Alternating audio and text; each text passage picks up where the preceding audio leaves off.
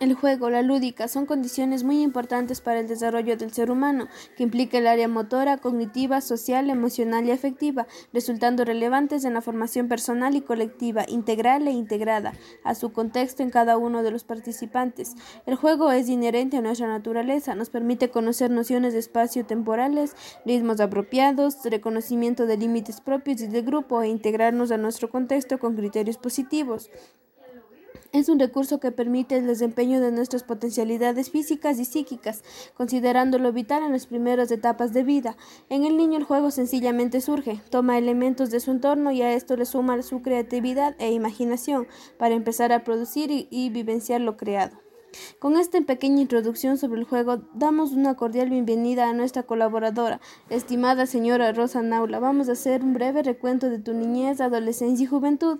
Recordará un poco de aquellos juegos populares y tradicionales a los que jugaba en la escuela, en su casa y en su barrio de Ayancay. ¿Me podría decir un ejemplo de un juego?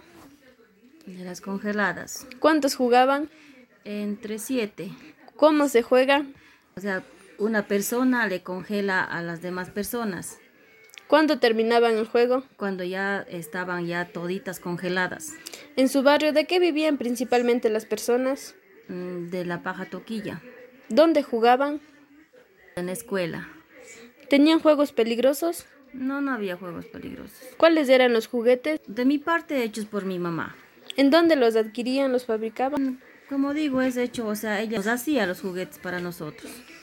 Con respecto a los niños y niñas, ¿jugaban juntos, separados? Niñas juntos.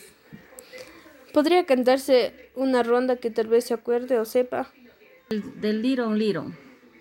Eh, Liron Liron, donde viene tanta gente de la casa de San Pedro, una puerta se ha caído, mandaremos a componer con qué plata, qué dinero, con las cascaritas de huevo. ¿La familia intervenía en los juegos? Mis hermanos sí. Ya, gracias. Ahora damos la bienvenida a nuestra siguiente colaboradora, la niña Génesis Basantes. Vamos a hacer un pequeño recuento de tu niñez. Vamos a recordar uno de los juegos que, populares y tradicionales a los que tú jugabas en tu escuela, en tu casa y en tu barrio de Zumbahuayco. Ahora, ¿podrías decir un ejemplo de un juego popular? Juguemos en el bosque. ¿Cuántos jugaban? Podía ser unos 10 o... ¿Cómo se juega? Es de que tienen que hacer un círculo y de ahí tienen que haber, tienen que sacar un, a una persona que supuestamente sea el lobo. ¿Cuándo terminaba el juego? Cuando el lobo comía a todos. ¿Dónde jugaban? Jugábamos en la escuela o en la casa. ¿Tenían juegos peligrosos? Sí, pero o sea, bajo una supervisión de un adulto. ¿Cuáles eran los juguetes? Eran con las muñecas, ollitas. ¿En dónde los adquirían?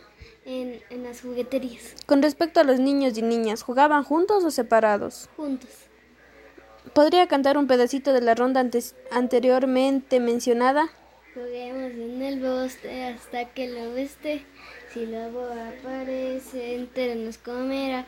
¿Qué están haciendo el lobito? De ahí el lobo dice, eh, levantándome de la cama y así su su sucesivamente hasta que él diga que están listos para comer.